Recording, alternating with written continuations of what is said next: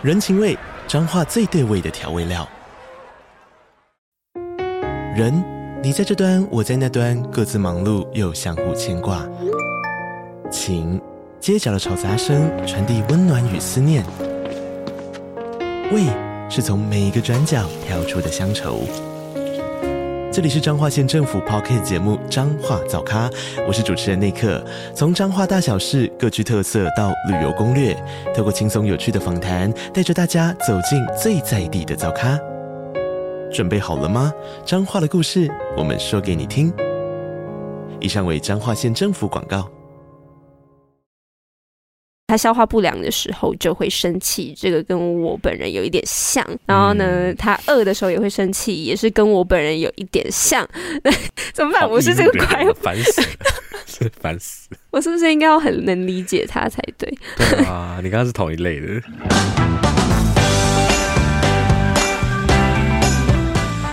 大家好，欢迎来到三嘴三舌九十六尺，我是王优，我是硕翔。马德今天不在，那马德近期可能都会需要休息一下。是的，所以呢，近期会有几集，我们有邀请一些 我们自己身旁的好友们来助阵，对，客座嘉宾，对，像是康熙来了的代班主持，对，就像小 S 去怀孕的时候就去怀孕的时候，他们会有各种各式各样的就去怀孕，小 S 去生小孩的时候。后啦，有各式各样的代班主持人，我们就期待到时候会是哪些人。对呀，马德也有嘱咐我们要特别跟亲爱的听众说，请大家不要担心他，嗯，他都好好的呢。大家给他一点时间，可以让他调整一下自己的状态。对，那我们也是静候马德跟着我们这些未来可能的代班主持，也是很不确定到底会是什么样的情况，但是也很期待，可能就有一些新的火花，大家可以跟我们一起引颈期盼一下。好的，对，今天一样，哎，没有听众留言可以回复，最近有点门可罗雀。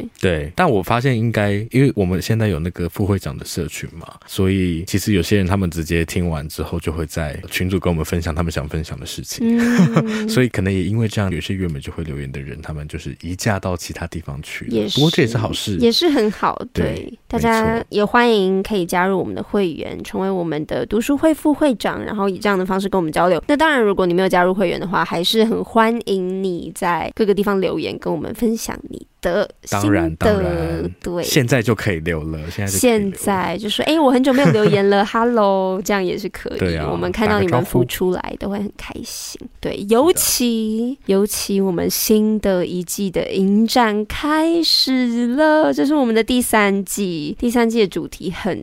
赞，主题是什么呢？说想好的，真没想到我们很快就来到第三季了。不过呢，啊，其实我们已经准备要也要录第四季了，规划的好前面哦。最近比较急一点。对，确实。那第三季影展呢，叫做《不规则的恐惧》。我们的主题从西哀到后设电影，一路到了这一次的怪物。那为什么会突然爆出一个怪物影展呢？其实就是我们自从开始影展之后，我们就很少有机会可以讲一些院线片嘛。那这是我们特别。我们就特别为了其中一部院线片来，就是扩充延伸出了这次的影展，对啊，这部引颈期盼，嗯，发现也是一个很棒的主题，对啊，对啊，这个可怜的东西这部片，对啊，在我们录的当下，台湾还没上映，可是这部也会出现在我们怪物影展的压轴，会在第五集的时候释出。对啊，那这一次的影展叫做不规则的恐惧。嗯，就不知道大家知不知道，英文里面有个字叫做 anomaly，然后这个字它其实讲的就是，我们可以想象，其实我们认知这个世界的时候，都有一个基本的预设嘛。你会预设雨是往下落的，你会预设彩虹会是一个拱形，但是有时候就会发生一些异常的现象。那这些异常现象真的太打破我们对这个世界的认知了，就让我们产生一种很集体的恐惧。对我来说，这就是怪物电影最核心在处理的事情。嗯，对啊，所以就有了这一次的影展题目叫做“不规则的恐惧”。那其实刚刚这段论述也非常适合应用在我们今天的这部电影《Nope》。Nope，对不对？对，这就是我们的开幕片。谢谢说想破题，这部《Nope》也就是不惊叹号这部片。对，哇。好，那我们来简介一下这部电影。好，Nope 这一部电影呢，其实是一名名叫 O.J. 的男子的故事。那 O.J. 这名男子呢，家里是经营马场，然后里面都是俊美而且训练有素的马儿。那他的父亲是牧场的拥有者，但是呢，突然有一天，他的父亲就被天外飞来的一枚硬币攻击，没过多久就去世了。嗯嗯，这样。六个月之后呢，OJ 和他的妹妹在他们家马场的附近呢，发现了一些奇怪的现象，像是他们住处偶尔会突然断电，会有一些通讯受到干扰的情况。那他们训练有素的马儿呢，有时候会突然失控，这样，然后借此他们发现家里周遭好像有一个不知名的神秘的存在。其实他们的生活受到威胁啦，那他们就一步一步的想要去了解它到底是一个什么样的存在。嗯，大概是这样一个开头。嗯，那我们就先来粗评一下吧。好的，好，那准备好喽。好，OK，那我们就三二一。八点九，耶！哎，很不错。八点九很高哎、欸，很高吗？对啊，很高哎、欸。因为我真的蛮喜欢的，真的哦。像我其实是很少看惊悚片，嗯，因为我个人很胆小的关系，所以这个导演有三部非常知名的作品。硕翔之前是说三部曲，对，他的三部曲，他的三部曲。嗯，第一个是逃出绝命镇，对，然后第二个是我们，第三部就是这个部。对，然后我只有看过这一部哦，这一部，所以不好笑，对不起。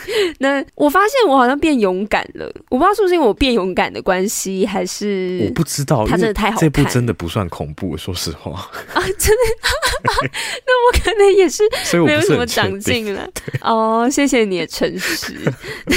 后面还有很多部啊，你可以再检视一下，你到底是不是真的变勇敢。啊，我还是有点怕，因为就是说我们是最可怕，是不是？对，我觉得是。我看那个预告。我就觉得超可怕。嗯，对了，回到布这一步，啊，怎么那么多布啊？我真的很喜欢，在整个观影的体验当中，我都非常的享受。嗯，然后我觉得整个故事太有趣了，会让我一直忍不住很好奇，因为他什么东西都没有讲的很明白，嗯，有时候没头没尾。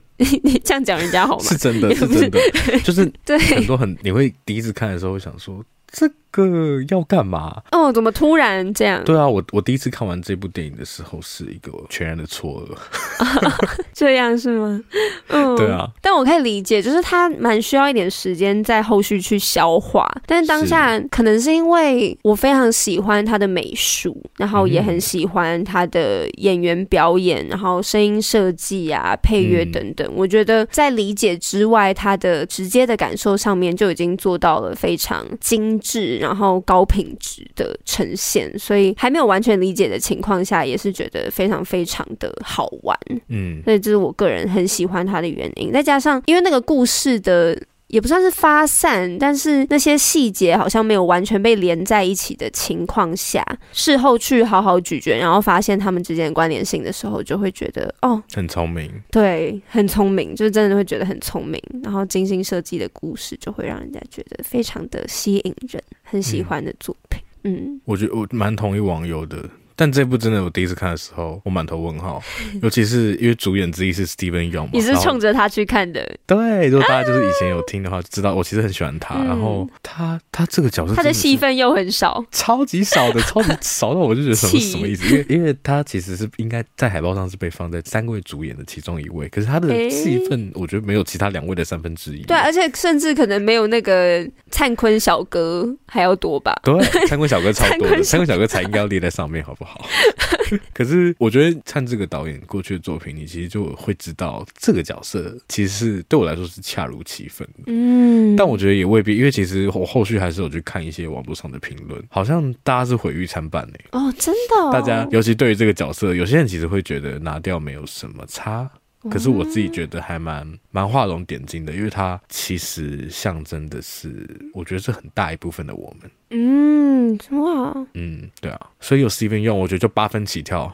我超讲这个事情，真的好喜欢他哦，怎么会这样？啊、我觉得他最近在我心中有一种巨先生的，就是差不多的 level。对，真好扯哦，真的很讨喜的一名演员，很喜欢他。好啊，那我们等一下应该也会讨论到他的这个故事的部分，嗯，大家可以稍微期待一下。好，那我们就进入讨论吧。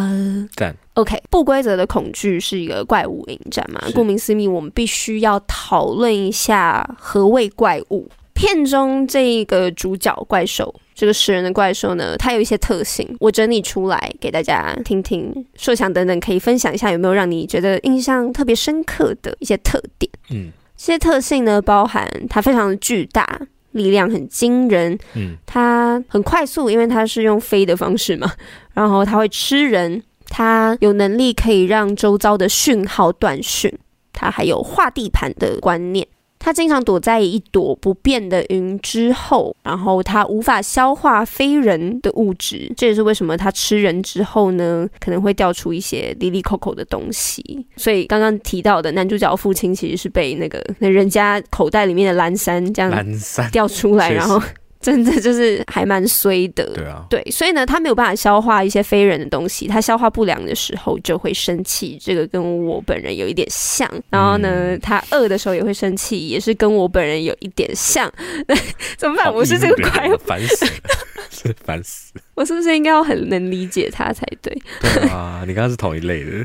那综合以上跟可能我没有提到的一些特质，说想有觉得，哎、欸，你自己有蛮喜欢的设计吗？哎、欸，你刚刚这样一讲，我就想到，好，我们先讲怪物这件事情好了。嗯、我们这次的主题是怪物电影嘛，所以我们破题一定要来讨论一下所谓的怪物。我刚好说，我觉得我那时候取不规则的恐惧的时候，就是因为对我来说，怪物它其实就是一个所谓的例外，然后它在电影里面尝试被彰显它非人的那个部分。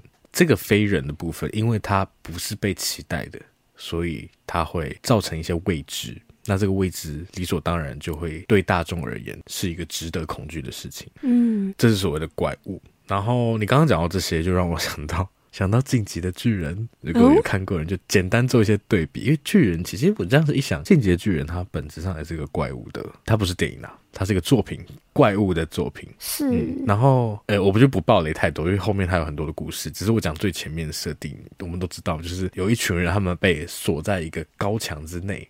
因为墙外有所谓的巨人嘛，那其实面对这个巨人的态度，呃，我们可以看到绝大部分怪物电影的套路都已经被包含在其中的。面对怪物的时候，我们可能会有，就我们好像也会有所谓的悲伤无阶段，嗯、就是一开始会觉得说不可能大便，怎么可能会有这种东西发生？对，但后来你就会发现说，哎，没有，好像真的有这东西了，然后你就不是悲伤起来了，那个恐惧会在你心中慢慢的滋长。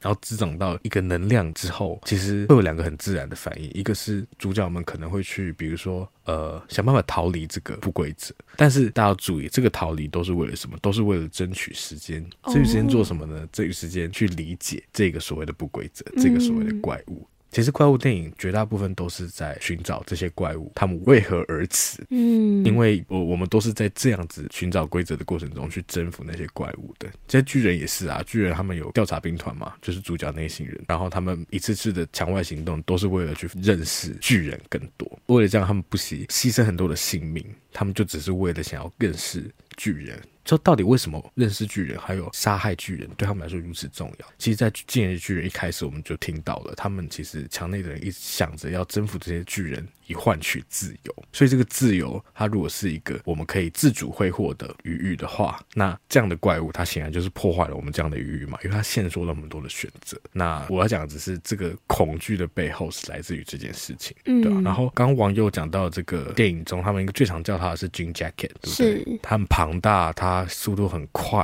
然后它只吃人，这个设定非常有趣。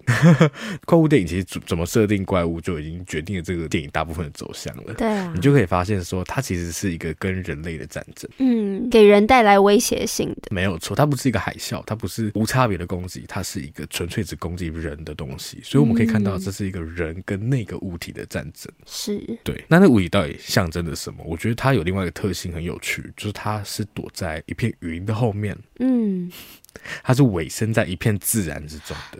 让你以为很自然，对，让你以为很自然，或是让你以为，因为其实你看电影里面，刚刚网友讲主角是一个马场的主人，对不对？嗯。然后电影里面还有那个 Steven Yeun 饰演的这个人叫什么？Jupe，Jupe，OK，Jupe，他是算是什么呢？他是一个西部乐园的经营者吗？是一个退休的童星，退休的童星，退休星。然后是一个游乐园的对经营者，没错。对，然后他其实是知道这个怪物的存在了。并且他在贩卖这个怪物所带来的奇观，赚取钱财。没错，是的。所以，我们光单独看这两群人，主角跟他的妹妹。他们做的事情是把他们马场的马带到片场里面，然后让拍电影的人可以拍摄。另外一个是 Steven Yeun 饰演的这个 Jude，他好像是透过贩卖奇观这个动作，他到底想要干嘛？我觉得这个就不得不提到，其实这部电影的开头并不是在描述这个怪物本身。这部电影开头非常奇怪，它给了我们一个完全 out of nowhere 的背景故事，就是一九九八年的时候，曾经在拍摄一个 sitcom 情境喜剧的片场之中，有一只黑猩猩，它。发狂了，对，它攻击了片场的人，然后甚至杀了里面的演员。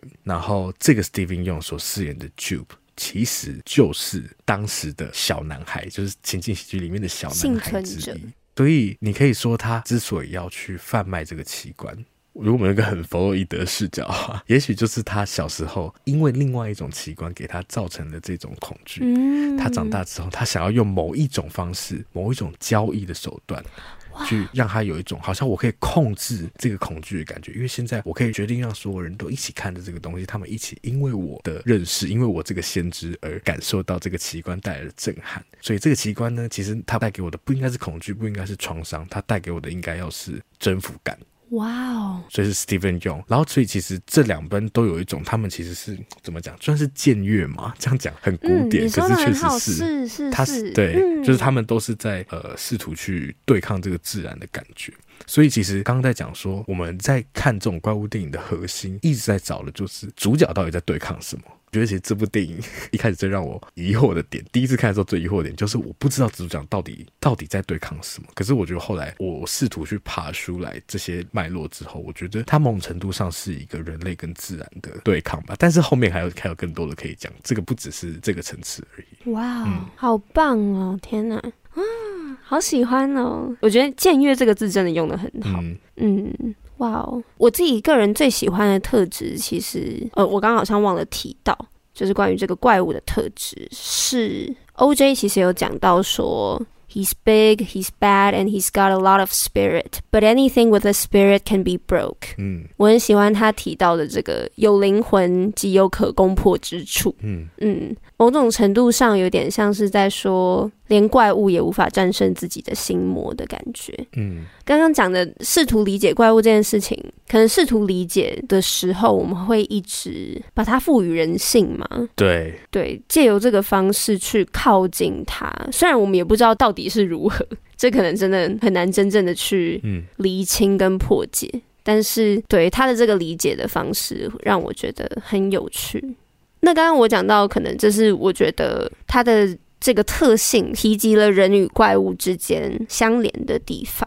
这部片除了那个主角食人的飞行的怪物之外呢，还有说想刚刚提到的发狂的行星，然后可能也有所谓的很像怪物，但是不完全是怪物，比较像是一个外来者的。嗯，灿坤小哥有提到的那个幽浮，还有摄影师提到的只有一个眼睛、一个角、独角的角的紫色飞行，一样也是一个食人怪。那这样觉得这各路的怪物之间有共同点吗？或者是他们所体现的人跟怪物之间最大的区别是什么？人跟怪物之间最大的区别，我觉得怪物就是一个 the others，嗯，他者，他就是一个他者，他人即地狱，嗯，也可以这么说。我觉得其实确实可以这么说，但作为一个他者，他其实就不是人。我觉得不是人就是他最大的共同点。嗯，就是他们，他们为什么要讲说，比如说那个幽浮有威胁性，嗯，那个紫色飞行的食人怪，还有发狂杀人的猩猩，其实这些怪物啊，之所以是一个怪物，都是建立在它有威胁性上。嗯，因为假设今天这个发狂猩猩，它就是在一片丛林里自己发狂，它会是怪物吗？我不觉得。嗯，在人的场域里面对人造成威胁。对，所以我我觉得怪物是一个很很人类本位啊。对啊，才会出现的一个概念。对啊，然后有危险的事情是一个，另外一个是他们没有办法被理解，因为其实我们生活中有很多事情是具有威胁性的，但是我们可控，我们可威胁，我们不会视之为一种怪物。嗯，但怪物它常常是来自于一种内心的恐惧，它会去过度的放大，比如说你跟他之间的距离，嗯，过度的让你去，比如说揣想他的力量啊等等的。其实怪物很多是我们内心的投射所造成的，所以我觉得，对，大概就是这些吧。怪物都是具有威胁性的，然后他们的最大区别就是他们不是人。嗯，说的很好。嗯，那讲到不是人的这个部分，就是其实以上的怪物也会让我联想到，可能就是真的是很以人为本位，所以才会想到跟我们相对的所谓兽性的这件事情。嗯、是因为我觉得这部电影也是刚刚提到那些怪物或者是那些现象，很常会影射到所谓的实恐，跟刚刚讲到的威胁性。那我们应对的方法，人作为人的应对的方法，就是去驯服这个兽性。嗯，对。所以你觉得人跟兽，因为里面的兽，其实我觉得，我觉得蛮有趣的是，它除了怪物之外，其实有马这件事情。嗯嗯，有马这个角色，那马其实就是一个兽，它还没有到怪物的部分嘛。但是人跟兽之间的关系，你觉得像是 OJ 跟那些马儿，他的妹妹跟那些马儿，或者是其他人跟马之间的关系，你觉得人跟兽的相处有衬托出人性的哪一个层面吗？人跟兽之间相处。先讲马好了，马其实是一个算经典的驼兽嘛。对，作为驼兽，它就是一个其实已被驯化的物种。哦、对，我觉得电影里面的 OJ 跟马，其实就是我刚刚讲的，它其实很优美的把好莱坞片场里的马场这个设定，其实这是个超级核心、超级核心的设定。这个好莱坞片场里的这个地理位置，就把这个整个符号给串联起来。但这件事我们留到下一题再讲。好，不过光是 OJ 跟马的关系，我们可以看到，OJ 我觉得就是象征了一个很平民老百姓的视角。嗯，是，就是我们在一个很无意识的状态里面，我们好像好像好像好像好像好像在与自然共处，可是其实我们是用一种蛮高傲的姿态。嗯。在于自然共处的，我觉得啦。但是讲到高傲这件事情，我觉得也不得不提。其实里面最能体现这个态度的，应该是 Steven Yeun 饰演的 Jupe 这个人。嗯，对，我觉得就跟刚刚讲的一样，就是他一开始演的那个情境喜剧。你看为什么要用星星？就是因为星星很酷啊！你们说星星演戏耶，星星演 sitcom 超级奇怪的。嗯，像我们小时候有一个很红的日本节目，我知道，狗狗星星大冒险，对不对？是阿庞吗？他是叫阿庞吗？对对对，还是小阿庞阿庞？然后还有一只狗狗，詹姆斯跟是詹姆斯对不对？詹姆斯是狗狗的名字，对不对？对对，我超喜欢看那个的。对啊，你看，当然，你看为什么我们喜欢看？当然它很可爱，是一个对不对？可是其实另外一个成分，就是因为它是一种 spectacle，真的是 spectacle。这部电影里面其实超常出现这个词。就是 spectacle，spectacle 就是一个叫奇观吧，奇观就是你平常看不到的，所以你会觉得哇，很酷很屌，对不对？所以一开始这个情景喜剧就是基于这个立场去找的星星来当演员嘛。那我觉得想看奇观不是一件坏事。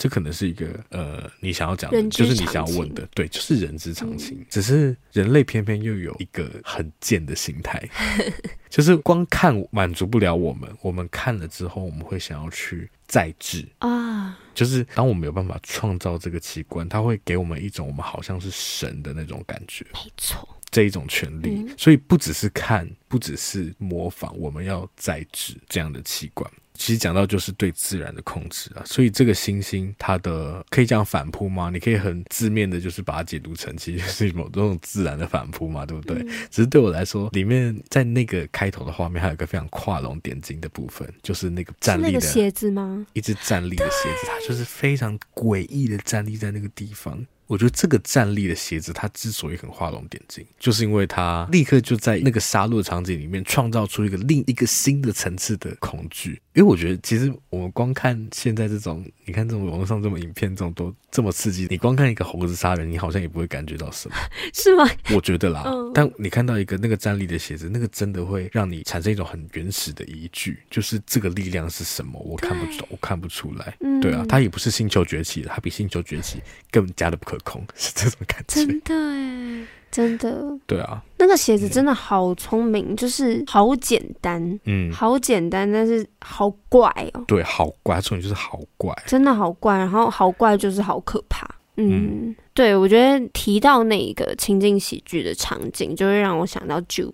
刚刚也有提到他跟那个主角的那个怪物的关系，我觉得非常的特别。嗯，刚刚硕翔所讲到的那个僭越，然后 Jupe 还有给那个怪物起了一个名字叫做 The Viewers。嗯嗯，然后他贩卖这个奇观嘛。他跟他的观众说，过去的六个月以来，每个礼拜五，他跟家人都见证这个奇观。他承诺他们在下午六点十三分的时候看得到那个飞行的物体穿过迷雾，然后他相信这个对象是相信他的。嗯，他贩卖器官这件事情，我觉得他跟这个怪物之间的沟通跟关系，就跟 OJ 非常的不一样嘛。对。嗯，就跟硕翔所提到那个，我觉得僭越之外，你刚刚有讲到这个可能是他去算是疗伤的一个方式嘛，面对他的童年的阴影的方式。嗯、但 OJ 对于这件事情的理解就是，他说你没有办法驯服一个掠食者，嗯，你必须要跟他达成协议。那你觉得 Jupe 跟这个怪物之间的关系到底是什么？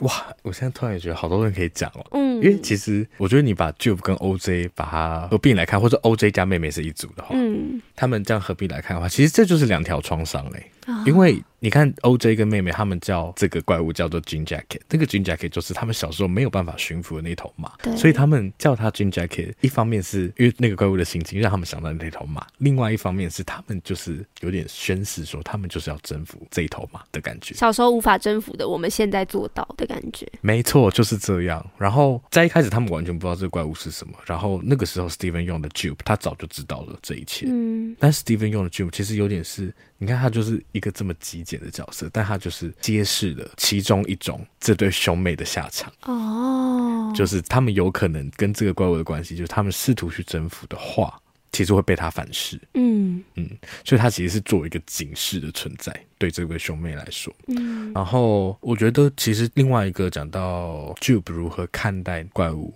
Jupe 叫怪物是叫什么？他不是叫 Jean Jacket，当然不会。他叫它 The Viewers，这个很有趣。我觉得这个可能有蛮多的 theory，但我自己的想法是，为什么他叫他 The Viewers？其实这是很讽刺，因为他是带一群 The Viewers 来看这个奇观的。那为什么他会叫那东西 The Viewers？我觉得可以扣回到，其实就是我们刚刚讲的，他对待那个怪物的方式是某一种他去处理创伤的机制。所以，这个的 viewers 不是看着奇观的一群观众，是小时候看着他们演情景喜剧的那一群人。嗯，好想哭哦。嗯，对我来说是这样啊，就是对啊啊，一个亚洲小孩，我觉得。这个亚洲的设定也蛮有趣，因为其实我们一直到 Jordan Peele 他的电影里面，种族是一个很显著的题目嘛。的确，其实这部或多或少也有，但我觉得他选一个亚裔来演一个算马戏团团长之类的吗？也蛮有趣的。嗯，因为这个西部片好像最跟白人有关系嘛，然后再来可能是黑人，可能再再再再来才会是，就离亚洲人比较远。对啊，所以我觉得会不会他其实他在那个情景剧里面，他也有一种感受到被作为 spectacle。哦的那个成分，嗯，嗯可能是连接到这个部分，或者说他就是，如果我们要说的话，就是 Jupe 他真的看得非常透彻，他知道说，其实对他来说，那个怪物就象征了一群喜欢看 spectacle 的人们。哦，真的吗？然后，对，我觉得啦，但我自己会觉得说，Jupe 就是看得不够透彻，哎，我自己反而会觉得他不是很了解到底怎么了。他很单纯的知道有一个奇观，嗯，刚刚硕翔提到，就是奇观会引起人们的兴趣跟欲望，然后 Jupe 一直遇到奇观的这件事情，就是在他小时候遇上了那只猩猩，到现在长大之后，他遇到了这个怪物，这个 Jean Jacket。我自己会觉得说，见证奇观的这件事情，可能对他来说间接证明了自己的特别，因为他是一个幸存者，小时候。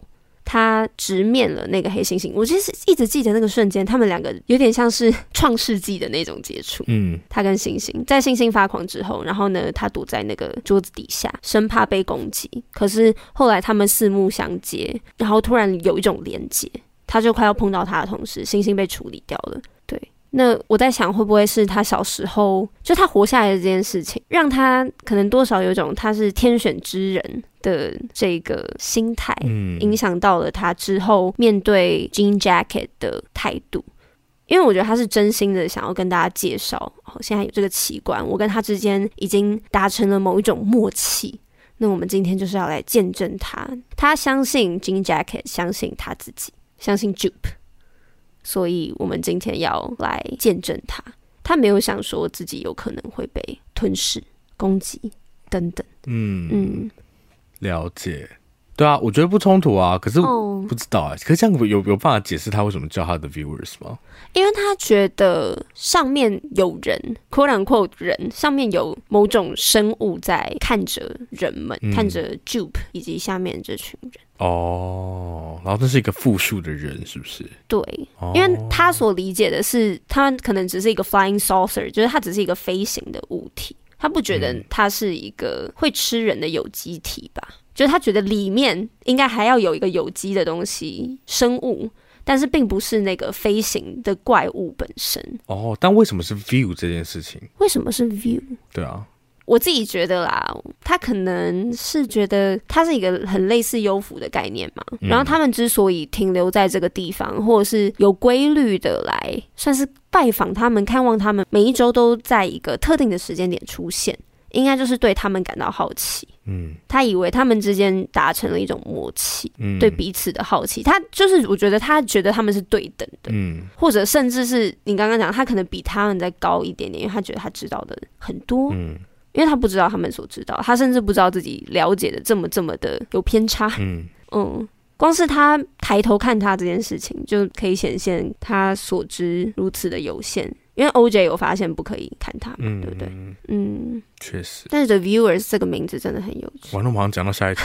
好，对所以就是看的这件事情很有趣。我觉得这部电影，因为我，我那时候看是跟我的一个摄影师好友一起看的，然后我们看完就是惊叹说：“哦，原来这个作品跟摄影这么的有关系。”就觉得很有趣，嗯、因为我就想到看的欲望这个主题。看的欲望，嗯，从他们一开始提到的，就是他妹妹，他妹妹真的很赞呢。就是 MBTI 开头一定是一的妹妹介绍的活灵活现，我会觉得有点困扰，困扰 就非常非常活泼，我会偏困扰。对对，然后他就是有讲到说，第一组动态影像其实是在一八七零年被一名叫做爱德华穆布里治的人记录下来的。紧接着，OJ 就有叫人家不要盯着马的眼睛。对，叫片场的人不能盯着马的眼睛。然后还有他们后来发现奇观之后呢，所装置的监视器啊，然后找来了摄影师要拍摄的摄影机等等，有很大量的叙事都跟观看、眼神还有摄影有关系。那 OJ 有发现，刚刚有提到的，如果你不想要引起怪物的注意，不想要引起他那个食欲的开关的话，你就不可以直视他。那说想觉得这个这么有点有趣，但有点简单的这个规则暗示了什么？这很难呢，不可以看它暗示了什么？其实我还没有真的想出来。嗯，不可以看它暗示了什么？我自己会觉得，观看本身就是一种权力的象征。嗯，所以我们之前常常会讲到一些凝视的议题，关于 male gaze、female gaze 的这件事情。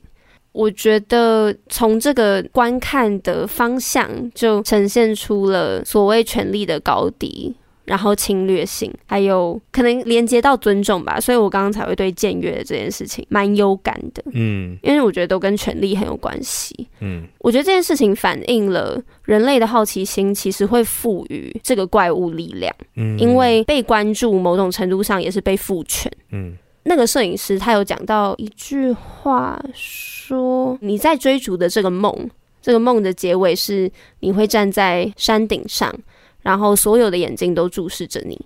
这个梦是你没有办法醒来的一个梦。当他讲到所有的眼睛都注视着你的时候，就让我想到被关注就是被赋权的这件事情。我觉得很有趣的事情是，观看永远是双向的，你投以关注，他必定也会报以关注。所以 OJ 才会提到说，你不会观看这个怪物，如果你不想要得到他的注意的话。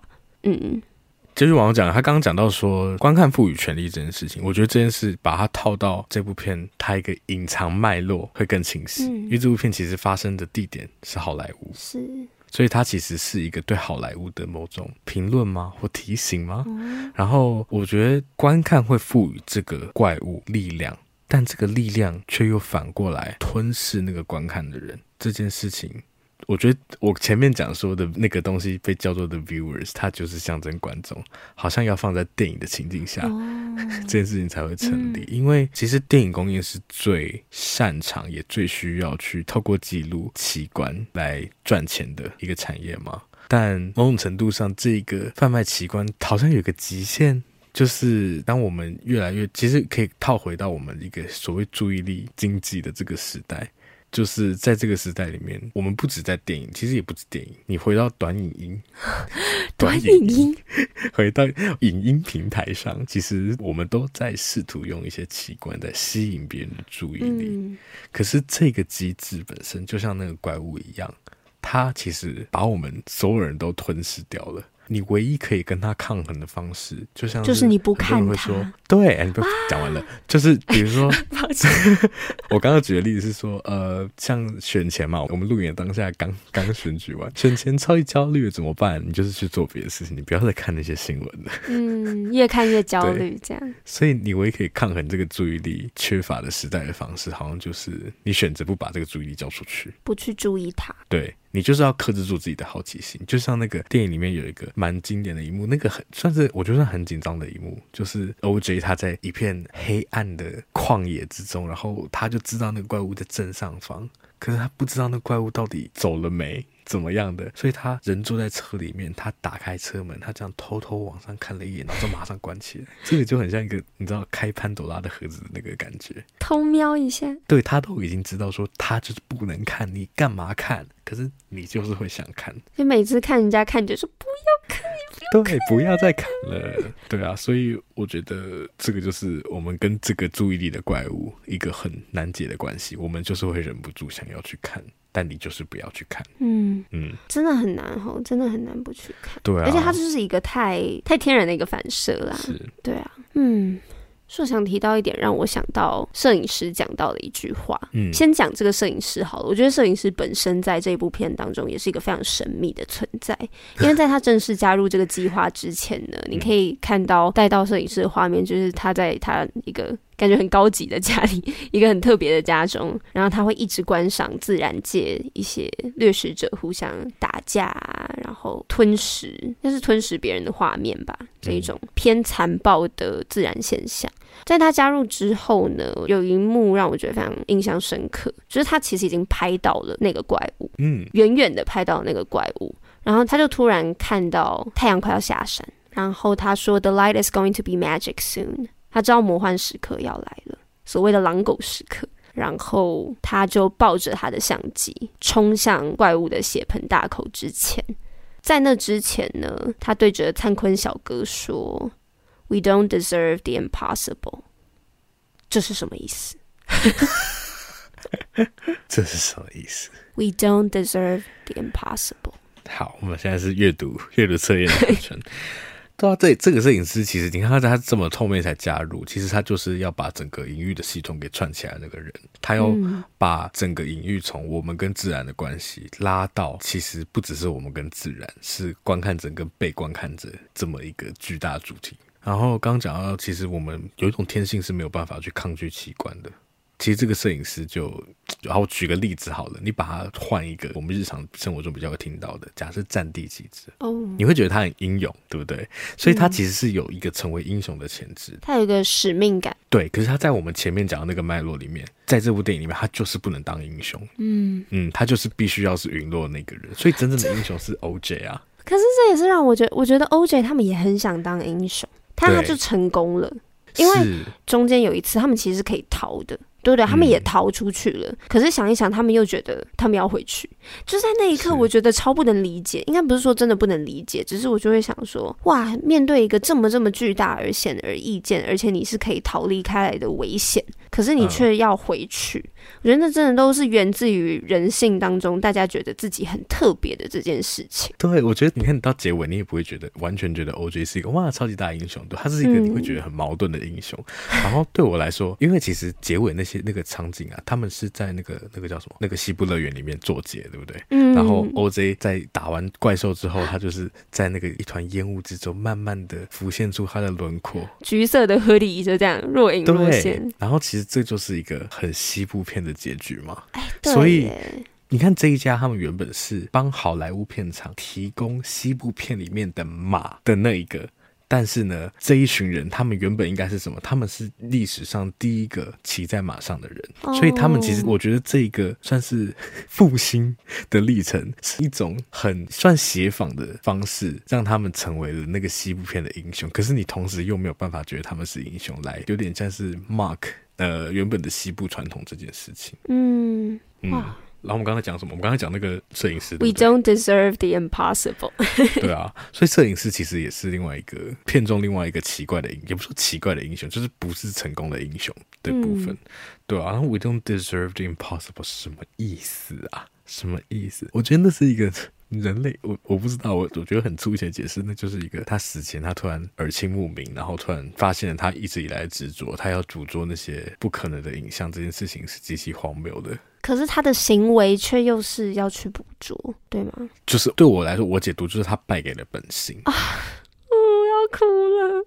我不知道你有没有那种曾经有那种感觉，就是怎么说啊？就是你明明知道说这种图片会让你很恶心，可是你就是你会想说，我再看一眼，我再看这一眼就好。比如说。前一阵子我很喜欢看一种那个影片，是那个肌肉痉挛的，好怪哦，就你整个肌肉会缩在一起，超级不舒服。可是你就会想要再看一下，我不想。或是有些人喜欢看那种挤痘痘的，我也不喜欢。你看，所以我超不能理解。好啦，对，可是你可以理解这种人吧？就是明明他会觉得不舒服，可是他要去看。对，然后我觉得这个摄影师他就是这种人。哇，你刚刚讲到败给自己的本性，真的是哇哦！所以他理智上，这个 We don't deserve the impossible 是他理智的最后一个结论，可是他最后还是选择他的身体做了另一个决定，没有错。哇哦！真的，对啊，他们两个其实某种程度上都是英雄，嗯，只是都不是最成功的那种英雄，不是最成功的。然后就是有一些英雄就是活得下来，有一些英雄以死明志吧。是，我觉得作为摄影师的那一个习惯，嗯，那个念想，那个、就是对，就像他看到即将出现的那一道光，他就知道他必须要把握那一道光，留下他所能遇见的最灿烂的画面，嗯。但是哇，这就是很可怕。我觉得那个本性也是想要拥有。嗯，摄影除了看见之外，你要留念的这件事情就是很危险的，因为留念某种程度上就是要去拥有它。对，那那个拥有不知道也是刚刚提到那个僭越嘛？然后他的这个意图拥有的表现，虽然他很不自私，他可能是想要为这个世界留下来，是，但某种程度上一定也是为了自己留下来。那他也真的拍到了非常精彩的画面，然后那个摄影机也因为怪物没有办法消化的关系 被吐出来了，那也奇迹似的，甚至毫发无伤，然后被灿坤弟弟嗯捡了起来。对，就是还是留下了，他也是为我们留下来了。对，这些东西。但是，的确也是败给了所谓的本性。嗯啊，哇，这部电影其实真的很好讨论。那我现在脑子又冒出好多新的东西。你说啊？就是已经时间差不多了，没有啦，没有啦，只是觉得这部电影真的很值得大家去看一看。对、啊，尤其听完这边，你还是可以再再去看一下，告诉我们有没有什么新的想法。应该看完再看一次，可以看到更多可以互相补充，然后讨论真的好多，真的很厉害。大家在想什么？对啊，但我们也是真的很累了，对吧？真的。好啦，也辛苦大家了。今天听我们两人在这边讨论，真的好好奇马德的想法哦。对啊，马德可以在下面留一篇论文吗？嗯、让我们参考一下。不要这样勉强他，不是说人家要休息吗？对，又勉强他。好啦，好啦，但是大家代替马德写好吗？如果你有什么想要分享的，啊、我觉得看完这部片的人应该都会有很多莫名，就是你一定会有很多感觉。那是必须，有很多话想说。